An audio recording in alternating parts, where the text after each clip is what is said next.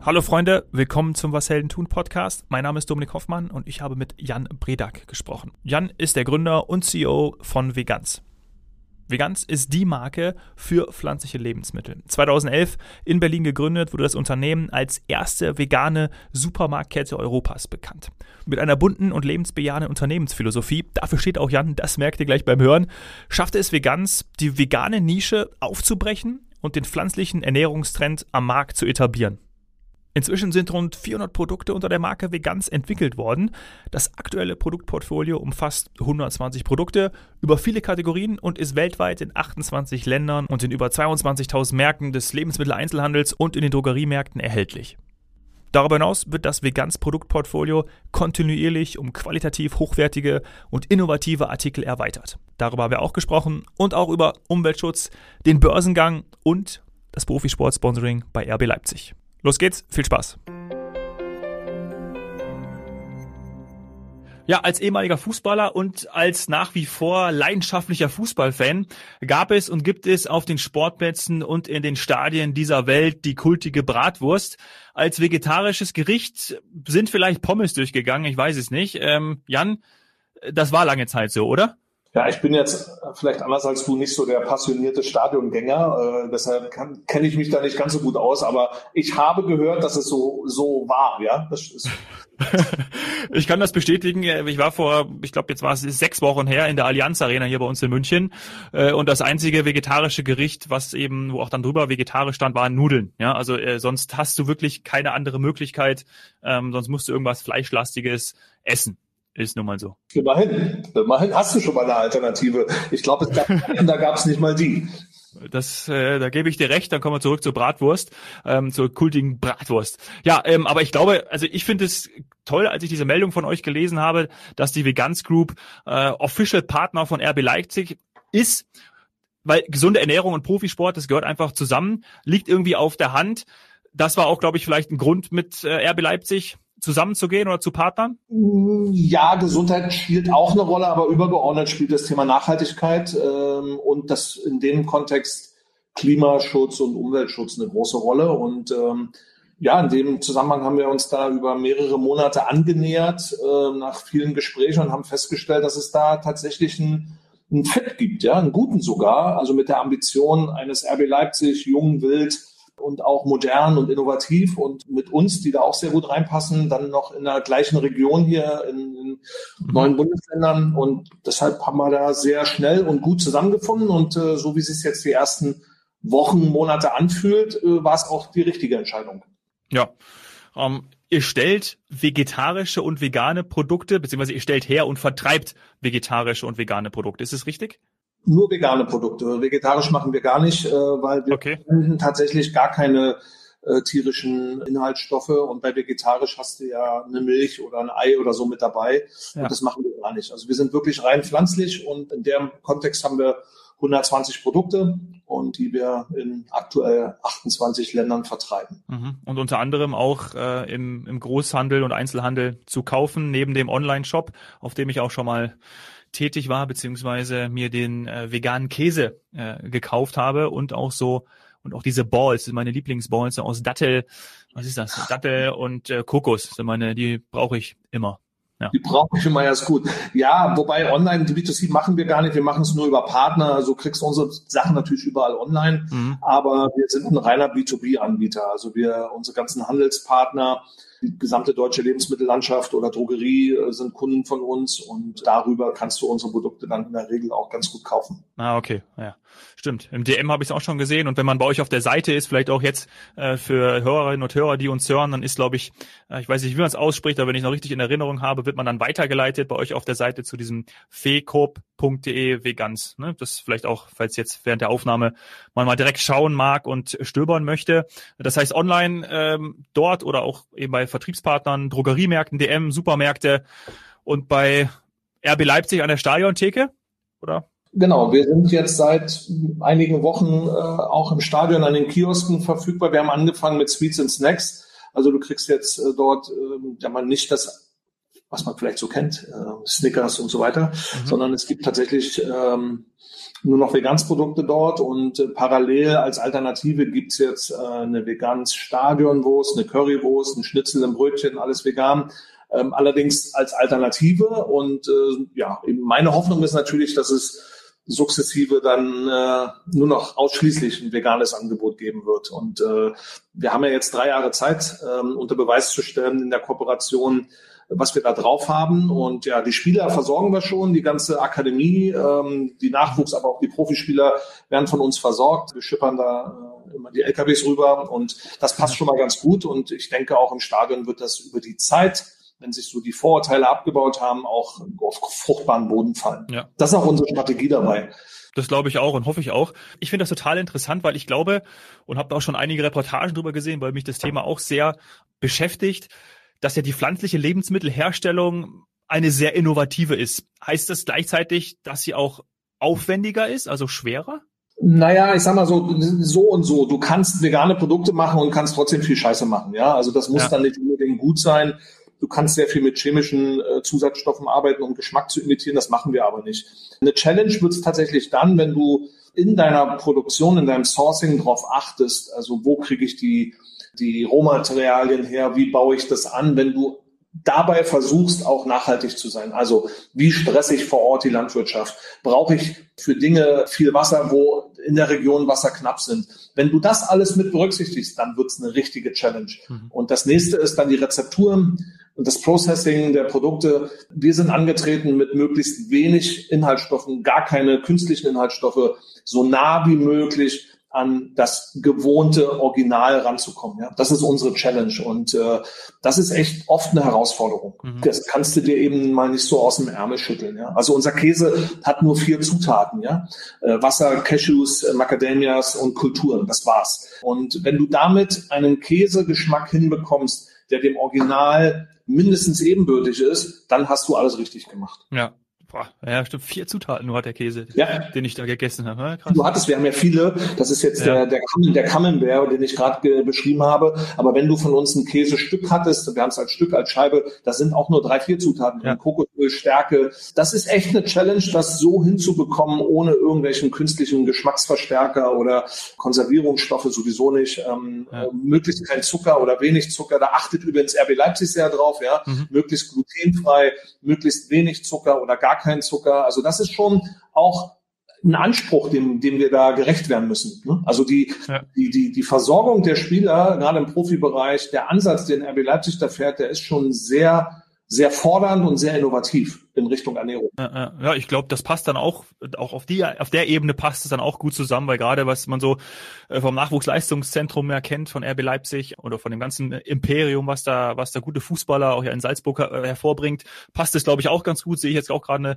eine große Schnittmenge. Ich hatte den, den Käse am Stück und was ich auch noch interessant finde, ist, dass man eben ja darauf achtet, weil ich glaube, auch eure Zielgruppe achtet ja genauso auch darauf, dass man eben keinen Scheiß dann da zusätzlich drin hat. Wie es gibt ja auch manche Produkte oder vor Jahren gab es die auch noch, wo du dann drauf gelesen hast, wo du drauf geschaut hast oder stand vegan drauf und hast gedacht, okay, das würde ich jetzt aber eigentlich doch nicht essen wollen, mit was da alles drin ist.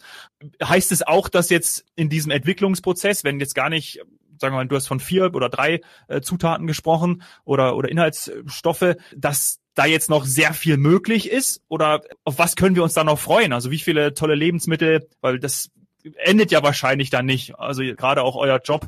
Also da gibt's ja noch, noch sehr viele Möglichkeiten wahrscheinlich. Total. Und wir sind ja nicht umsonst innovativste Foodmarke geworden, weil wir eben ja. im Jahr 10, 15, 20 Neuprodukte bringen. Und sag mal, über alle Industriezweige, das war für uns auch totaler Ritterschlag sind wir mit Tesla und Too Good To Go aus Schweden die Nummer drei vor Apple, Facebook und wie sie alle heißen, als innovativste Marke hier gekürt worden. Das ist ja, und das steckt ja, das steckt tatsächlich im Food-Business, steckt so viel Technologie und so viel Know-how dahinter. Denn manchmal ist es gar nicht, ich denke jetzt mal so an den Beyond Meat Burger, ja, da sind halt 14 ja. chemische Zutaten drin. Sowas würden wir nie machen. Aber es, es hat halt dafür gesorgt, dass so die Allgemeinheit mehr Zugang dazu bekommen hat. Äh, wir machen, wir versuchen den gleichen Geschmack hinzubekommen oder ähnliche Geschmackserlebnisse, aber eben als clean zu machen. Mhm. Ja, wirklich mit cleanen, wenigen cleanen Zutaten. Und das ist eine, das ist eigentlich die große Challenge dabei. Und das nächste habe ich noch vergessen, gerade weil du das Käsestück hattest. Wir verpacken das Ganze dann auch noch. Da waren wir auch die ersten in nicht Plastikverpackungen im Kühlbereich. Ja, du kaufst dir ein Kühlprodukt, aus dem Regal und kriegst eine Verpackung, die kannst du einfach in die Natur schmeißen. Nach 90 Tagen ist die weg. Die löst sich einfach auf. Und sowas hat bisher noch keiner. Das sind alles neue Ansätze und da revolutionieren wir auch gerade so ein Stück weit die Lebensmittelindustrie. Ja. Woher kommen die Ideen dafür und auch die Umsetzung? Das muss ja auch irgendwo herkommen, geschaffen werden, auch entwickelt werden, so ein Papier zum Beispiel. Macht ihr das in-house oder arbeitet ihr mit Partnern zusammen? Sowohl als auch. Also das Packaging ist jetzt mit Partnern, aber so, wir machen auch viel in-house oder sagen wir, sehr enge Kooperationen, die wir dann aktuell gerade parallel ist hier Infarm da. Ja, wir sind jetzt auch dabei, unsere eigenen Ingredients im Vertical Farming zu ziehen, die wir dann in der Produktion verarbeiten. Also alles Ansätze, die jetzt noch sicherlich nicht morgen spruchreif werden, aber die in drei Jahren äh, State of the Art werden. Ja, also das wir kriegen nicht mehr alle Menschen satt äh, über das normale Landwirtschaftsdenken, was wir heute haben. Es funktioniert ja. nicht mehr. Wir müssen andere Konzepte denken und da sind wir Vorreiter. Und wenn du fragst, wer macht das, warum machen wir das? Weil wir halt das ist unser Sinnzweck, warum wir da sind. Also uns, uns würde es als Firma nicht geben, wenn es nicht diesen Ansatz gäbe, in der Richtung Produkte zu bringen, äh, neu zu denken. Äh, das ist unsere Daseinsberechtigung. Ja. Damit, daraus, damit definieren wir uns. Wir machen ja, wir sind ja keine alt so eine Nestle oder Unilever und machen jetzt auch mal vegane Produkte, sondern ja. wir machen die, weil sonst wird es uns gar nicht geben. Ja. Äh, und vegane Produkte, habe ich schon gesagt, kann man auch scheiße machen. Ja, die kann man auch, ja, total. die kann man auch so machen, wie du es beschrieben hast. Oh Gott, da darfst du gar nicht auf die Zutatenliste gucken. Das, äh, die sehen wir auch im Markt. Die haben auch ihre Berechtigung, wie auch immer. Die Kunden kaufen es Essens, weil es, weil es schmeckt. Ja. Aber das ist nicht unser Approach. Wir sind da ein bisschen, ein bisschen weiter. Ja. Ja, tolle Botschaft. Vielleicht sehen manche den Zusammenhang von pflanzlicher Ernährung und äh, Klima- und Umweltschutz auch noch gar nicht. Vielleicht kannst du dazu auch noch mal ein paar, paar Dinge sagen. Das sehen die definitiv nicht. Die große Mehrheit sieht das noch nicht, aber deshalb haben wir ja unsere Wertschöpfungskette transparent gemacht. Wir haben einen Eternity Score auf unseren Produkten. Da siehst du, ah, okay, äh, so ein scheiß Schokoriegel verbraucht, weiß ich nicht, 250 äh, Gramm CO2, ja. Das wird den Leuten erstmal, muss denen erstmal bewusst werden. Und dann vergleichen wir es mit 100.000 anderen Produkten und daraus gibt es ein Scoring. dann siehst du halt, okay, der hat drei Sterne, der Schokoriegel. Das heißt, er verbraucht weniger CO2, ja, äh, gerechnet auf den Kaloriengehalt und Gewicht als äh, 100.000 andere Produkte. Und so, so schaffen wir sukzessive eine Sensibilität und ein Bewusstsein, dass Lebensmittel nun mal für ein Drittel der gesamten Treibhausgasemissionen weltweit verantwortlich sind. Und bevor man sich überlegt, ob man nochmal in den Flieger steigt, würde ich mir lieber überlegen, ob ich ein Stück Käse, Butter, das sind die Klimakiller Nummer eins, mhm. äh, oder Fleisch esse. Ja, also das ist, äh, die haben halt einen höheren Impact in der Beziehung. Das ist, und das ist die, weißt du, gesamt der Transportsektor hat irgendwie 11 Prozent weltweit und Deutschland 18 Prozent. Ähm, und und äh, Lebensmittel haben knapp 30, ja, äh, und tierische Lebensmittel davon 24. Und das ist, der Hebel ist so massiv. Mit deinem Messer und Gabel kannst du jeden Tag entscheiden, ob es unseren Kindern morgen gut oder schlecht geht. Und dieses Bewusstsein zu schaffen, machen wir nicht mit der Keule und sagen, du bist doof, weil du Fleisch isst und Milch trinkst, sondern wir machen freundliche Alternativangebote und zeigen dann, was die besser drauf haben als die gewohnten.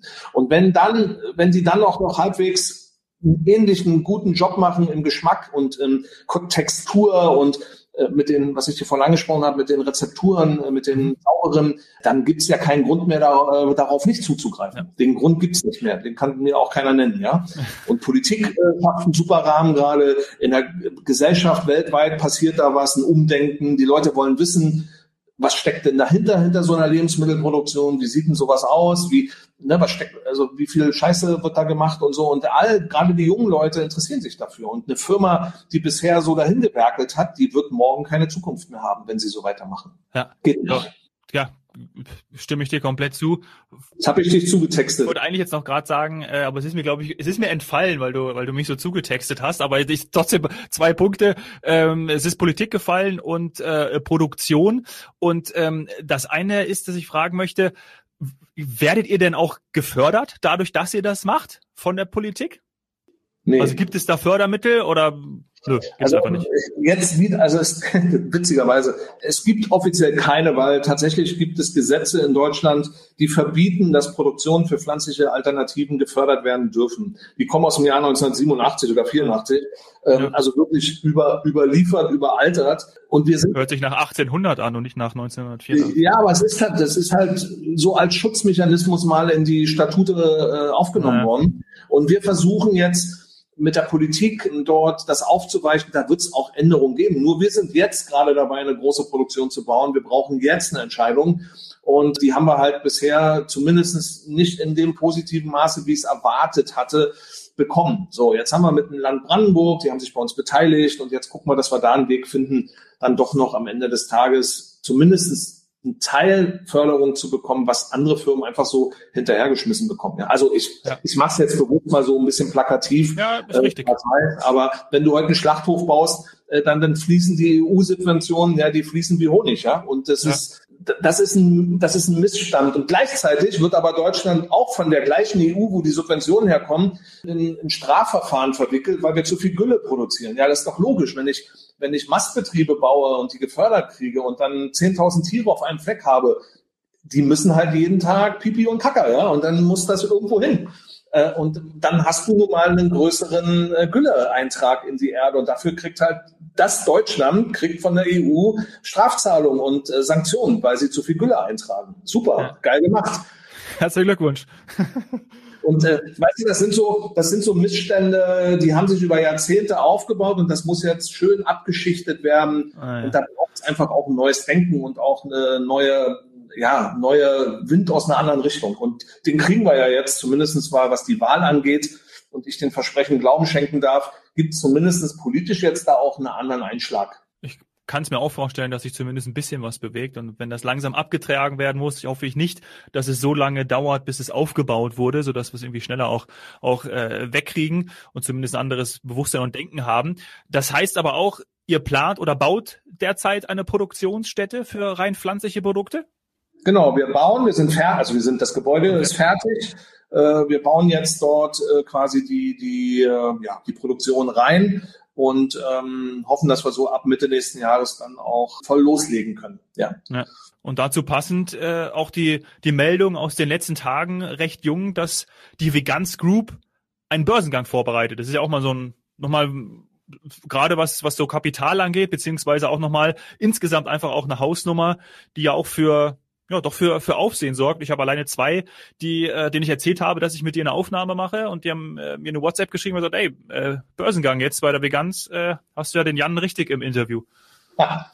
ja, seit heute ist es ja auch offiziell. Äh, vorher durfte ich ja nicht so drüber reden, aber seit heute Bookbuilding-Spanne steht fest und jetzt ist auch klar, ab morgen beginnt die Zeichnungsfrist äh, bis 3. November und am 10. November wird die Glocke geläutet. Ja, also das ist jetzt ähm, jetzt ist es raus, jetzt ist es public und jetzt können wir da auch voll Gas geben. Und der Prozess lief aber jetzt viele Monate, sehr anstrengend, hätte ich so nicht erwartet, aber so wie es im Moment aussieht, sehr erfolgreich. Ja. Und natürlich soll sagen wir, Erlöse oder einen, wie, man so schön sagt, ähm, Missions, Emissionserlöse soll natürlich dann auch gerade für für die Produktionsstätte oder für neue Produktionsstätte und Investitionen in Entwicklung also einfach insgesamt für Wachstum genutzt werden, oder? Logisch. Ja, also ist anders als vielleicht IPOs von anderen Firmen, die, ja. die als Exit nutzen. Ich habe verkauft keine einzige Aktie, ja. Äh, ich behalte alles und äh, auch meine anderen Aktionäre, alte Aktionäre sind alle freiwillig äh, gelockt, ja, Lockup unterschrieben. Ähm, wir wollen, für uns geht die Reise jetzt erst los und alle sind committed.